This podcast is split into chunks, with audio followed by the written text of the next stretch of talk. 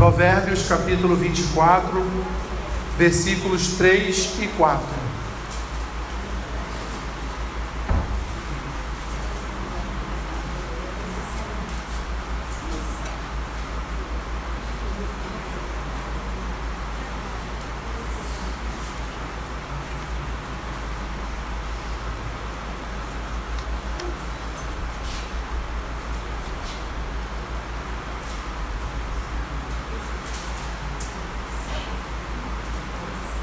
Provérbios 24, versículos 3 e 4. Amém? Vamos orar antes de fazer a leitura da Escritura.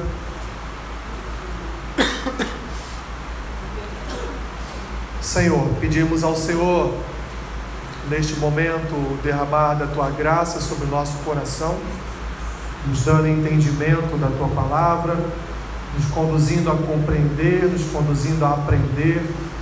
Mas também, Senhor, quando sairmos daqui, que o Senhor nos conduza a aplicar a tua palavra, Senhor, em nossa vida, em nossa casa, onde quer que nós estejamos. Abençoe teu povo nesta manhã com o ministrar do teu Espírito. Oramos assim em nome de Jesus. Amém. Provérbios capítulo 24, versículos 3 e 4 dizem assim: com a sabedoria edifica-se a casa, e com a inteligência ela se firma. Pelo conhecimento se encherão as câmaras de toda sorte de bens, preciosos e deleitáveis. Até aqui, meus irmãos. Podem sentar.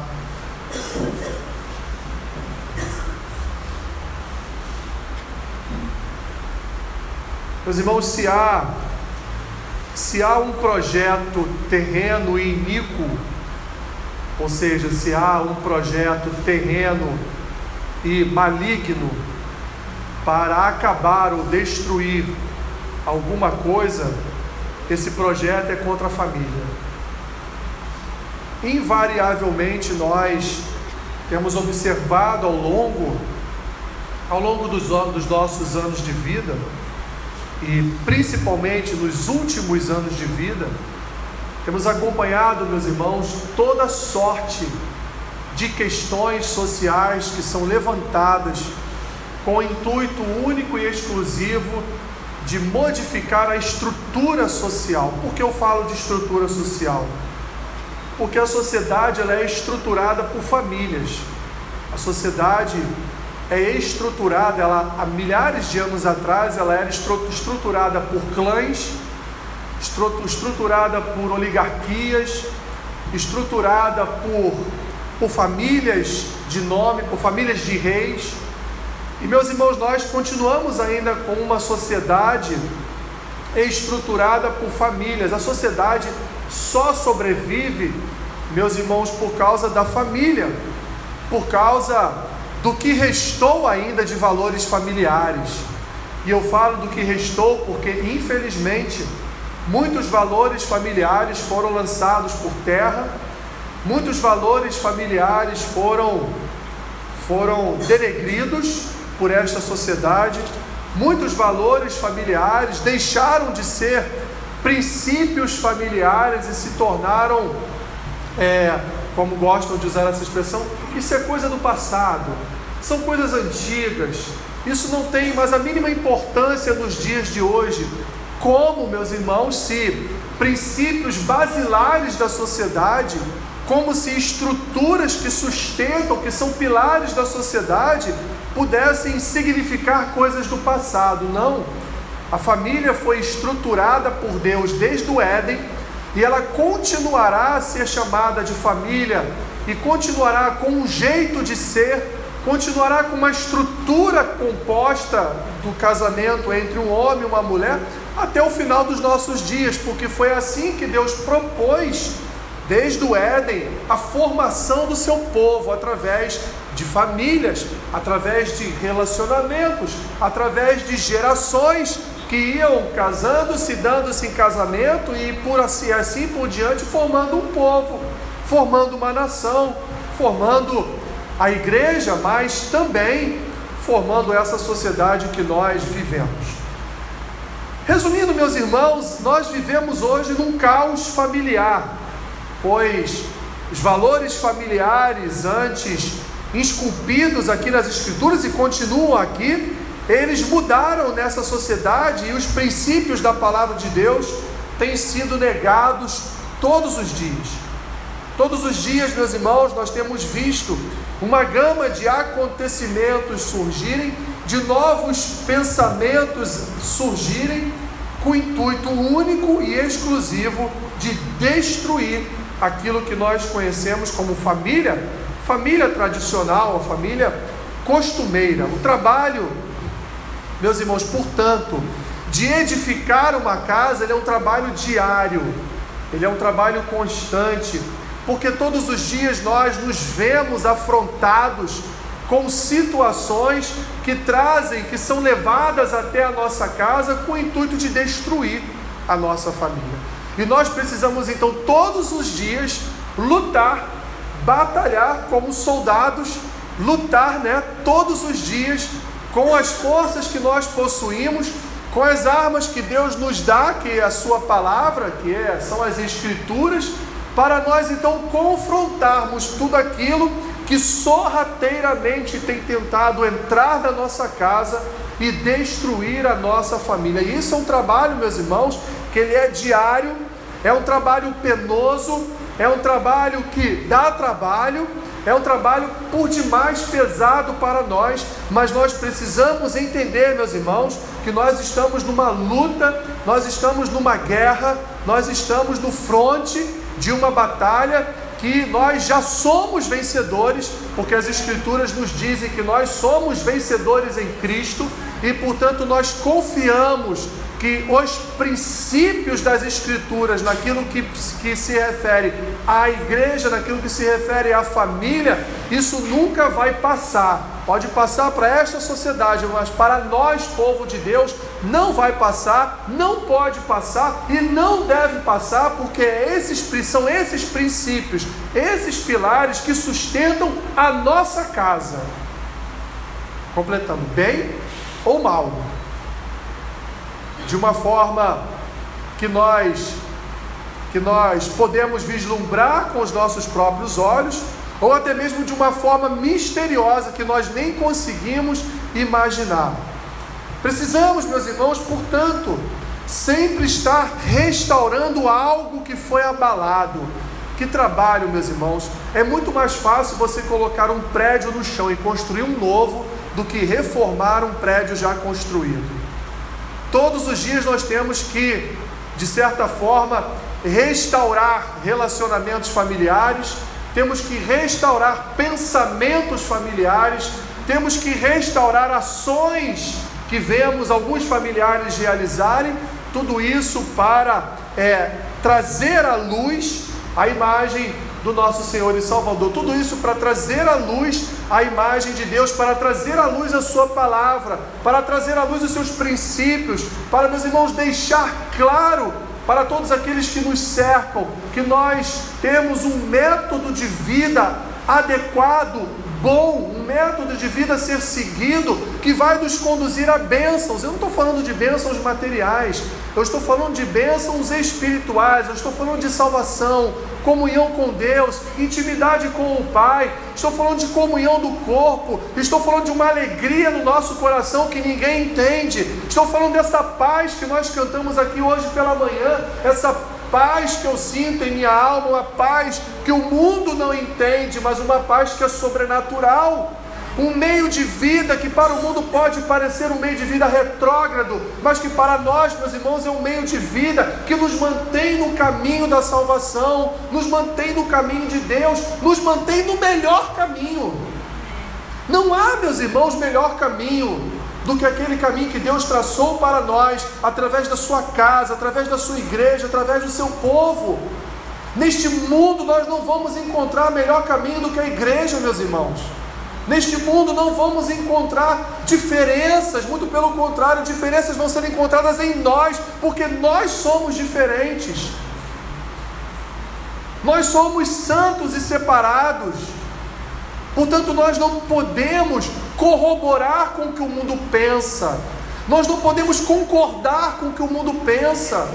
Nós não podemos aceitar, meus irmãos, o pensamento do mundo, porque o nosso pensamento é o pensamento de Cristo. Porque o nosso pensamento é o pensamento segundo as Escrituras. Se para o mundo as Escrituras são retrógradas, para nós, meus irmãos, ela é viva e eficaz. Para nós, ela é a base da nossa vida, ela é o ar que respiramos, ela é tudo para nós. Ela é assim, como Deus deixou lá, lá no deserto para o povo, ela é um meio de regra, ela é uma lei, ela é um decreto, ela é um mandamento que nós devemos seguir, que nós devemos andar conforme. E aqui, meus irmãos, aqui, nas Escrituras, nós vamos encontrar meios para abençoar a nossa família, meios, meus irmãos, para levar Cristo à nossa casa, meios para, meus irmãos, fomentar a presença de Deus na nossa família, para atrair a presença do Espírito na nossa casa, para que os nossos familiares possam olhar para nós, meus irmãos, e identificar em nós a imagem e semelhança de Cristo. Identificar ali um homem, uma mulher de Deus.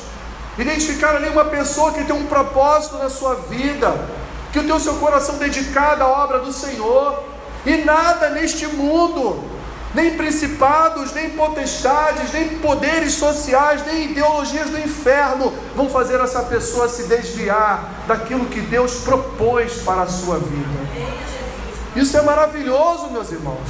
Isso é um milagre no nosso coração. Porque se dependesse do nosso coração, nós não queríamos estar aqui agora nesta manhã. Enquanto eu vinha vinha para cá no carro, eu olhei em determinado momento o céu ali na Dutra e pensei, nossa, que dia bonito. Que dia bonito para uma praia, né? Que dia bonito para comer um peixinho frito, né? Que dia bonito para uma piscina, né? Mas quando você sair daqui agora de manhã, você vai poder fazer isso, ainda dá tempo, você está vivo. Mas mais bonito que tudo isso, meus irmãos, é estarmos na casa de Deus para glorificá-lo, para exaltá-lo, porque só tem praia, só tem piscina, só tem peixinho frito, meu irmão, minha irmã, se você estiver vivo e a tua vida está nas mãos do seu redentor, do seu salvador. A nossa vida está nas mãos dele.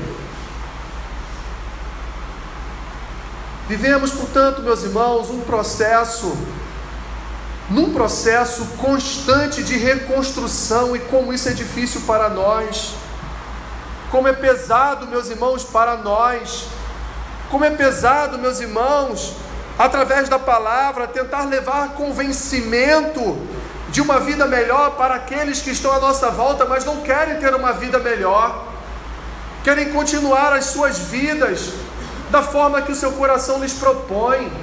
Como é difícil, meus irmãos, como é difícil falar das Escrituras no ambiente familiar, quando você é o único cristão naquela casa. Como é difícil, meus irmãos, propor, propor algo que venha, meus irmãos, de certa forma abençoar a sua casa, um momento de oração, um momento de glorificação a Deus, um momento de leitura bíblica com todos reunidos. É difícil para aqueles, meus irmãos, que já têm toda uma família cristã, se reunir para esses momentos, pegar todo mundo no mesmo momento junto ali, né? Porque cada um tem uma atividade diferente, cada um chega no horário diferente em casa, cada um almoça ou janta no horário diferente. Temos essa dificuldade, meus irmãos, mesmo com toda uma família sendo de crentes. Imagina com uma família, meus irmãos, onde um só é crente. Imagina numa família, meus irmãos, onde, onde a maioria ali não quer ouvir a palavra de Deus, não quer ouvir o melhor caminho, não quer ouvir a melhor palavra para a sua vida. E para isso, meus irmãos, para esse processo de reconstrução, para esse processo de restauração, que nós somos responsáveis, que Deus nos incumbiu, nos deu essa tarefa de reconstruir todo dia, de restaurar todas as manhãs, meus irmãos, de ter misericórdia daqueles, daqueles que estão ao nosso redor, que estão à nossa volta, que nós tanto amamos e queremos ver salvos. Deus nos deu estratégias, meus irmãos, para a edificação da nossa casa. As Escrituras nos ensinam métodos, meios. Não é, meus irmãos, uma receita de bolo. Porque na verdade tudo no final depende de Deus. Tudo no final depende da, da soberania divina.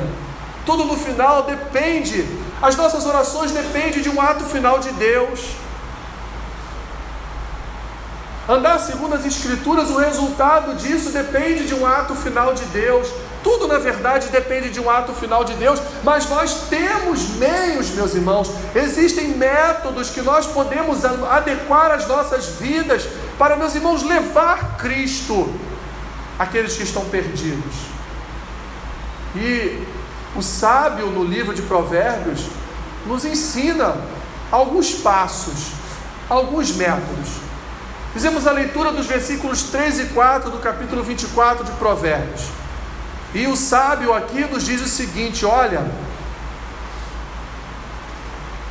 você edifica uma casa também, não é só com isso, também com sabedoria e inteligência. Meus irmãos, custa caro ser sábio e inteligente.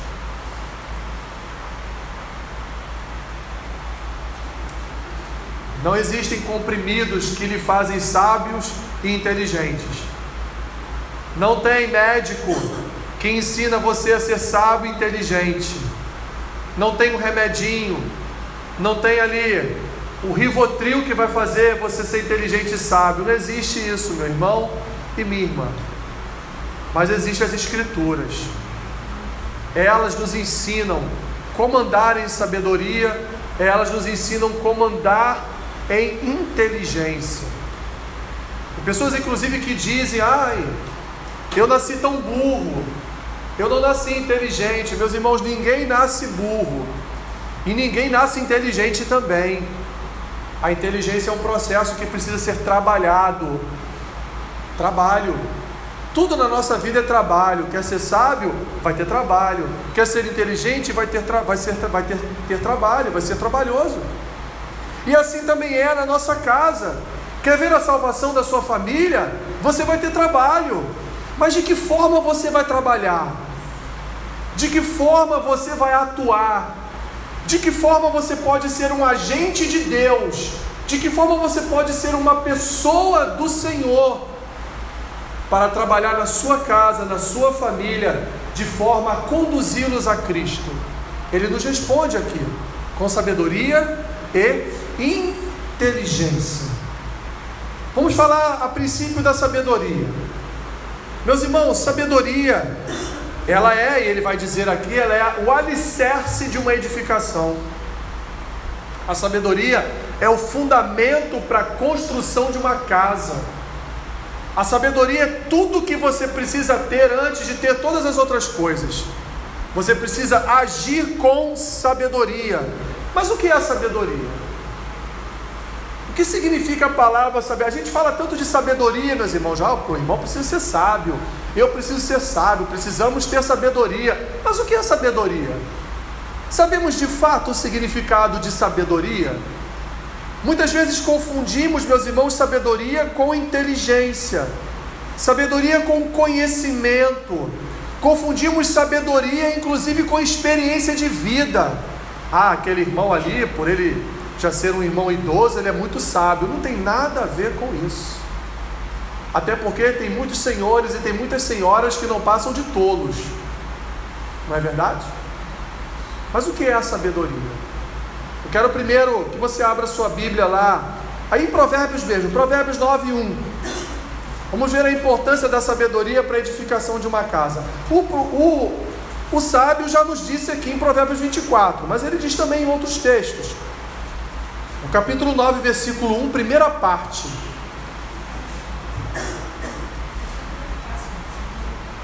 Diz o que? A sabedoria edificou o que? Olha, a sabedoria edificou a sua casa. Então, o pilar para a construção de uma família, de uma casa, é o que? A sabedoria. Vamos saber agora o que é sabedoria?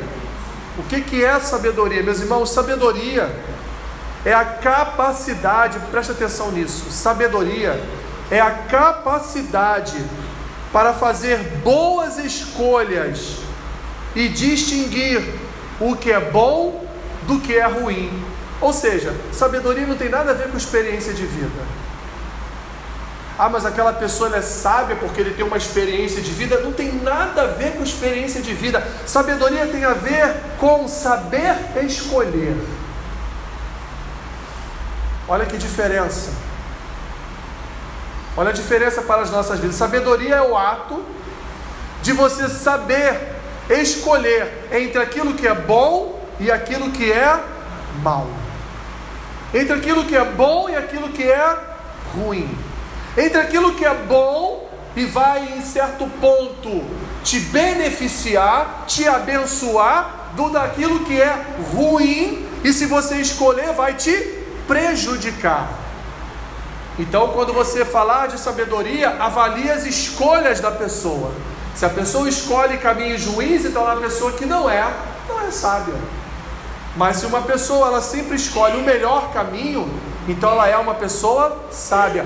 Isso, meus irmãos, independente de conhecimento, independente de inteligência, independente de estudo, porque você vai encontrar lá no interior de algum lugar aí um matuto que só faz escolhas boas. E às vezes não sabe nem ler muito menos escrever. Mas ele sempre realiza escolhas boas na sua vida. Por quê? Porque ele sabe o que é ser sábio.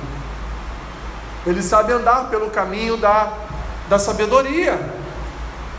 Mas a primeira coisa, meus irmãos, para você de fato dizer que uma pessoa é sábia, é essa pessoa fazer uma primeira escolha na sua vida.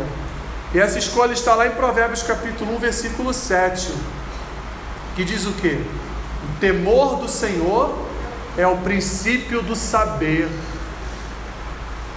A primeira escolha que deveríamos fazer em nossa vida para demonstrar sabedoria seria o que? Temer a Deus. Temer ao Senhor. Quer alcançar sabedoria? Tema ao Senhor.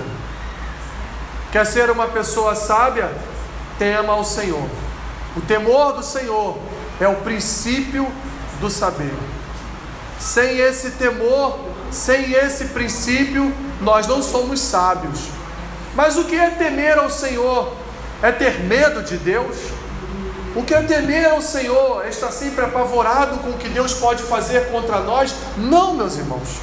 Temer ao Senhor é respeitar Deus e seus mandamentos. Isso é temer.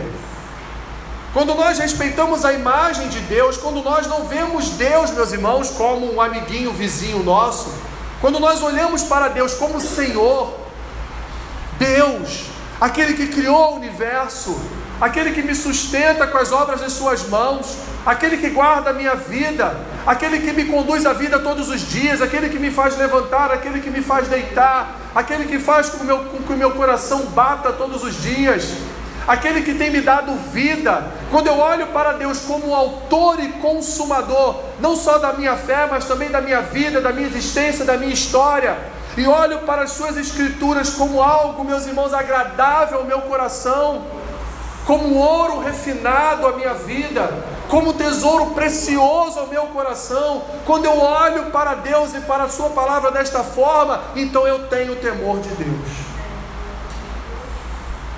Então o temor do Senhor está no meu coração. E olha o quanto isso é importante, meus irmãos.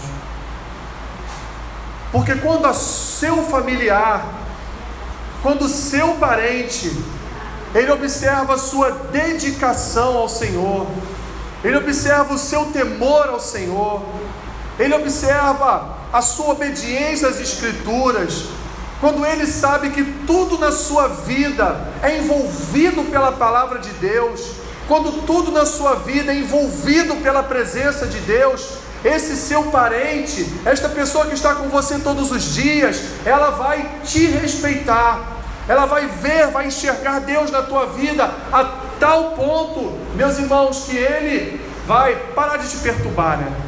Vamos falar aqui claramente porque ele vai ver que a sua vida é uma vida permeada pela presença de Deus. É uma vida que é cheia da presença de Deus. É uma vida, olha, não, não adianta você falar, não, não, não, pai, não fala com a mamãe sobre isso não, porque o senhor sabe que ela é crente e ela não vai, ela não vai fazer isso que o senhor quer. Não, não, mãe, nem, nem toca nesse assunto com meu pai. Meu pai, a senhora sabe, meu pai pauta a vida dele pelas escrituras, ele vai ser completamente contrário a isso aí. Meus irmãos, nem sempre você precisa ensinar a palavra a alguém falando, mas a sua vida já é um ensino. O seu temor ao Senhor já é um método de aprendizado, já é uma pedagogia da Escritura, já é uma forma de você ensinar. Nem sempre, meus irmãos, aquilo que nós falamos atinge o coração de quem está ao seu lado, mas às vezes aquilo que não falamos. E meus irmãos, preste atenção no que eu vou dizer: o silêncio muitas vezes vale ouro. O que importa em nós são muito mais as nossas ações do que aquilo que vamos falar à nossa família. Muito mais aquilo que nós vamos fazer e até mesmo expressar do nosso pensamento, segundo as Escrituras, vai, vai levar à nossa casa o conhecimento de Deus. Existem pessoas que conhecem a Deus, meus irmãos, e nunca abriram a palavra. Existem pessoas que conhecem porções da Escritura e nunca abriram a Bíblia. Mas sabe por quê? Porque dentro de casa tem um homem, uma mulher de Deus, que a todo tempo fala das Escrituras, que a sua vida é um exemplo das Escrituras, que é uma pessoa temente ao Senhor, e aquela que está ali ao seu lado aprende, mesmo sem ter aberto a palavra. Porque nós somos, como dizem alguns, nós somos, meus irmãos, a palavra de Deus andando nesse mundo, ou pelo menos deveríamos ser. Tiago, meus irmãos, vai dizer a nós, se você puder abrir, Tiago capítulo 3, lá no Novo Testamento, já quase no final, Tiago capítulo 3.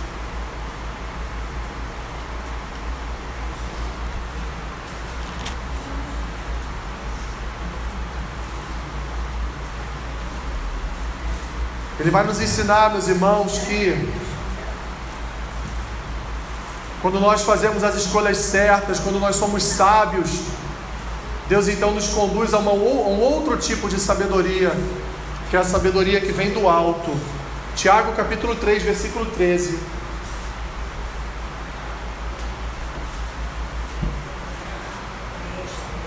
Tiago capítulo 3, versículo 13.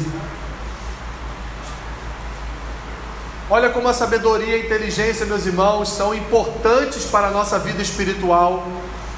Olha o que Tiago vai dizer no versículo 13. Ele inicia esse texto falando da sabedoria do alto, já fazendo uma pergunta: Quem entre vós é sábio e inteligente? Parece até que Tiago conheceu pessoalmente o autor de Provérbios, né? Um dos autores de Provérbios. Parece que ele está lá em Provérbios 24 conversando com o autor. Ele vai perguntar: quem entre vós é sábio e inteligente? Mostre em mansidão, mostre em mansidão de sabedoria, mediante condigno proceder as suas obras. Olha o que ele diz aqui: mostre a sua sabedoria com as suas obras. Mostre que você é uma pessoa sábia de acordo com as suas escolhas. E ele continua: se pelo contrário Tendes em vosso coração inveja amargurada e sentimento faccioso, nem vos glorieis disso, nem mintais contra a verdade. Esta não é a sabedoria que desce lá do alto, antes é terrena, animal e demoníaca. Esses aqui são aqueles que fazem escolhas erradas. Preferem andar com a sua vida em amargura, com a sua vida em maledicência. Ele continua no 16: Pois onde há inveja e sentimento faccioso, aí há confusão e toda espécie de coisas ruins. A sabedoria, porém, lá do alto, é primeiramente pura, depois pacífica, indulgente, tratável, plena de misericórdia e de bons frutos, imparcial, sem fingimento. Ora, é em paz que se semeia o fruto da justiça para os que promovem a paz. Tiago, então, meus irmãos, vai nos apresentar a sabedoria que vem do alto. Mas essa sabedoria que vem do alto vai depender da nossa sabedoria terrena, das nossas escolhas. Quando nós então fazemos escolhas adequadas e com as nossas ações demonstramos que somos sábios, recebemos do Senhor também paciência, recebemos do Senhor misericórdia, recebemos do Senhor bondade, recebemos do Senhor amor, e todos esses sentimentos, todas essas expressões do caráter de Deus, acabam, meus irmãos, conduzindo as nossas vidas de forma que a nossa casa vai enxergar em nós a própria palavra de Deus, vai enxergar em nós o temor do Senhor. Volte lá para Provérbios 24. Mas em Provérbios 24, meus irmãos, o sábio, ele não vai falar só que é só a sabedoria que edifica uma casa mas ele vai dizer: olha, a sabedoria ela monta os alicerces de uma casa, mas é a inteligência que forma o resto da casa. É a inteligência que coloca um tijolinho em cima do outro e forma as dependências desta casa. Temos a sabedoria como pilar e temos agora a inteligência como a construção desta casa. Mas, meus irmãos, o que é inteligência? Eu falei alguns minutos atrás que ninguém nasce burro e também não nasce inteligente. No decorrer da nossa vida, nós podemos nos tornar pessoas, não vou dizer burras, ignorantes, ou seja, o ignorante é aquele que não tem conhecimento, mas ele não tem porque, na grande maioria das vezes, ele não quer ter. Ou seja, então ele não é um sábio, ele faz escolhas equivocadas na sua vida. E o inteligente não é porque ele tem um QI elevado. Sabemos que tem pessoas que têm mais facilidade de aprender do que outras. Mas eu conheci ao, ao longo da minha história de estudante, eu conheci pessoas, meus irmãos, que tinham problemas na sua capacidade de aprender, mas eles estudavam o triplo do que aqueles que não tinham esta incapacidade. Ou seja, se esforçavam para aprender davam tudo de si para aprender, porque eles queriam, afinal de contas, queriam ser uma pessoa inteligente. E o que é então a inteligência? O que é ser uma pessoa inteligente, meus irmãos? Nós também temos aqui uma, um significado. Inteligência, meus irmãos, é a faculdade. Faculdade. O que é a faculdade? Você pode fazer ou não. não é? Lembre aí que nós temos alguns feriados que são descritos como ponto facultativo. Já ouviu falar disso? Ponto facultativo. O que significa? O comércio, se quiser abrir, pode abrir, porque é facultado a ele dar feriado para os seus funcionários ou não. Então, a inteligência é uma faculdade. Ou você quer ou você não quer. Faculdade de quê? De conhecer, de compreender e de aprender. Então, não diga mais, ah, eu sou burro. Diga assim: olha, eu nunca fui interessado em ser inteligente. Porque a hora que você quiser, a hora que nós quisermos, nos tornamos pessoas inteligentes. Basta fazer o quê? Basta conhecer, estudar, ler, se inteirar do que está acontecendo. Basta compreender aquilo que está estudando, aquilo que está lendo. E, com, e no final dessa equação, nós vamos então chegar ao aprender. Mas não podemos deixar, meus irmãos, de fora também uma outra palavra importante na vida do crente, que é aplicar. Então devemos conhecer, compreender, aprender e aplicar. Porque não adianta você ter uma gama de conhecimento, ser uma pessoa inteligente, se você não aplica a sua inteligência no seu dia a dia. Você já é um sábio, porque fez boas escolhas, faz boas escolhas na sua vida, agora você vai ser um inteligente. E a inteligência, meus irmãos, ela nos conduz a também abençoar a nossa casa. A inteligência também nos conduz a abençoar a nossa família. Não é só a sabedoria, a inteligência ela vai criar também meios e métodos de abençoar a nossa família, meus irmãos, porque a inteligência ela é um permanente encontro com a sabedoria. Porque no conhecimento, meus irmãos, nós vamos saber mais ainda aquilo que escolher. E com o conhecimento da palavra, meus irmãos, nós vamos sempre saber qual é o melhor caminho. Com o conhecimento das Escrituras, nós vamos sempre ter no nosso coração qual a melhor atitude a ser tomada em determinadas circunstâncias. O que fazer em determinadas situações? Quem nunca esteve diante de uma situação constrangedora? Quem nunca esteve diante de uma situação constrangedora na família? Quem nunca, meus irmãos, ficou em determinado momento sem uma resposta adequada a um questionamento familiar? Todos nós, um dia, invariavelmente, já ficamos sem resposta para algumas circunstâncias, para algumas situações. E é então no conhecimento, é na aprendizagem, é na compreensão das Escrituras que nós vamos então aplicar, nós vamos agir com inteligência. Afinal de contas, meus irmãos, tudo em nós pertence a Deus. Tudo em nós é do Senhor. Quando o Senhor nos criou a sua imagem conforme a sua semelhança, Deus nos criou com capacidade cognitiva, com capacidade de nos relacionar, com capacidade de responder a questões com capacidade de aprender. Ah, não, não consigo aprender. Não, você consegue aprender. A Escritura diz: esforça-te.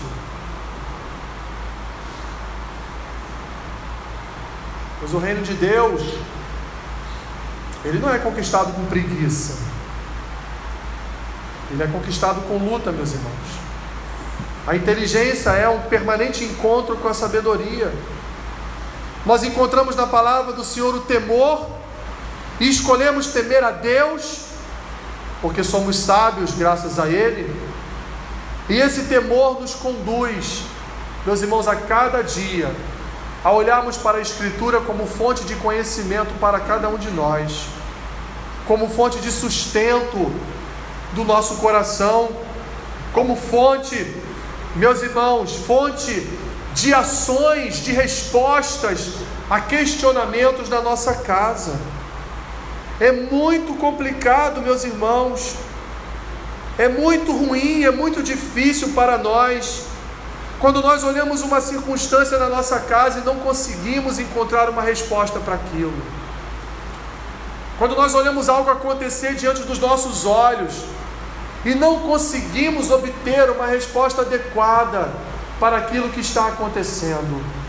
Então devemos buscar inteligência na palavra de Deus, devemos buscar o conhecimento nas Escrituras, para podermos, meus irmãos, responder, responder às questões da vida, responder às questões que se levantam diante de nós. Precisamos estar preparados todos os dias, como Pedro vai dizer em uma das suas epístolas. Precisamos, meus irmãos, saber da razão da nossa fé. Precisamos saber por que servimos a Cristo.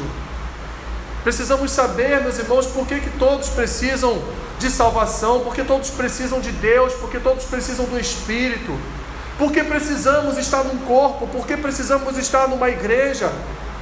São muitos questionamentos que são levantados, meus irmãos, às vezes até mesmo dentro da nossa casa. E nós precisamos ter as respostas adequadas para isso, mas de forma sábia, a escolher o melhor momento, a escolher as melhores palavras, a escolher uma resposta paciente, benigna, misericordiosa, sem julgamentos, sem brigas, sem gritarias. Pois desta forma, meus irmãos, nós aproximamos pessoas do Senhor. Inteligente, portanto, é aquele que conhece, compreende, aprende e aplica a palavra de Deus. O sábio em Provérbios nos ensina, nos ensina, meus irmãos, que a nossa família, para ser abençoada, precisa de sabedoria e de inteligência. Se alguns familiares, alguns parentes não possuem essa sabedoria, essa inteligência, você deve possuir. Para que você venha transmitir aos seus próximos essa sabedoria, essa inteligência, para que eles possam reconhecer, reconhecer que existe um Deus, para que eles possam reconhecer que a sua vida ela não é baseada no que acontece no mundo. A sua vida, ela não é baseada naquilo que a sociedade vai dizer para nós, que a sua vida é baseada naquilo que Deus tem para nós, naquilo que a Escritura me diz, naquilo que a palavra me revela, naquilo que o Espírito me conduz. É nisso que a nossa vida se baseia, meus irmãos. É nisso que a nossa vida deve se basear, porque não há melhor escolha do que as Escrituras. Nós temos um exemplo na palavra de um homem sábio, de um homem inteligente, mas não porque ele era Deus encarnado, mas porque ele, como homem, buscou ser sábio e inteligente. Quando olhamos para Jesus, vemos o Senhor sempre fazendo boas escolhas, vemos o Senhor sempre agindo com inteligência. Domingo passado, eu ministrei aqui sobre a mulher adúltera. Lembra da resposta de Cristo àqueles homens? Jesus em nenhum momento condenou aquela mulher ou absolveu ela. Mas ele disse: Olha, quem não tem pecado, atire a primeira pedra. Qual de vocês é tão santo que possa, segundo uma própria lei, Deuteronômio 17, 7, que possa julgar alguém em pecado? Nenhum de vocês.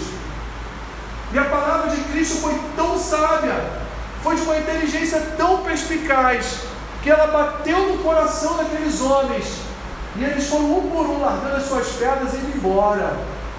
Porque quando nós temos uma resposta, segundo a Escritura, Jesus não deu a resposta da cabeça dele, meus irmãos. Jesus conhecia uma lei lá em Deuteronômio, que dizia que só podia julgar aqueles que não tinham pecado.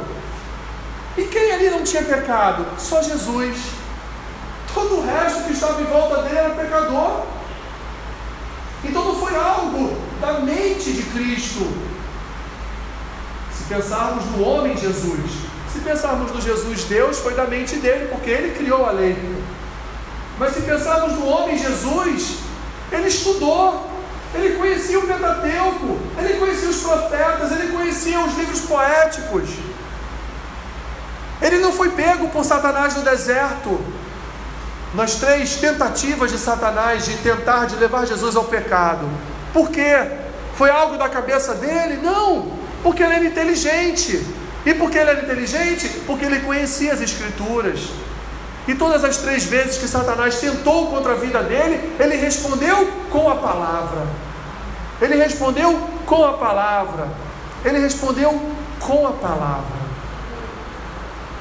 E ele é inteligente por quê? Porque ela, ele era Emanuel, ele era o Deus conosco, ele era o Deus encarnado? Não! Jesus era inteligente porque desde criança ele estudava as Escrituras. Em uma das festas de peregrinação até Jerusalém, Jesus sumiu. Lembra desse texto? Então os seus pais estão procurando e vão encontrá-la onde?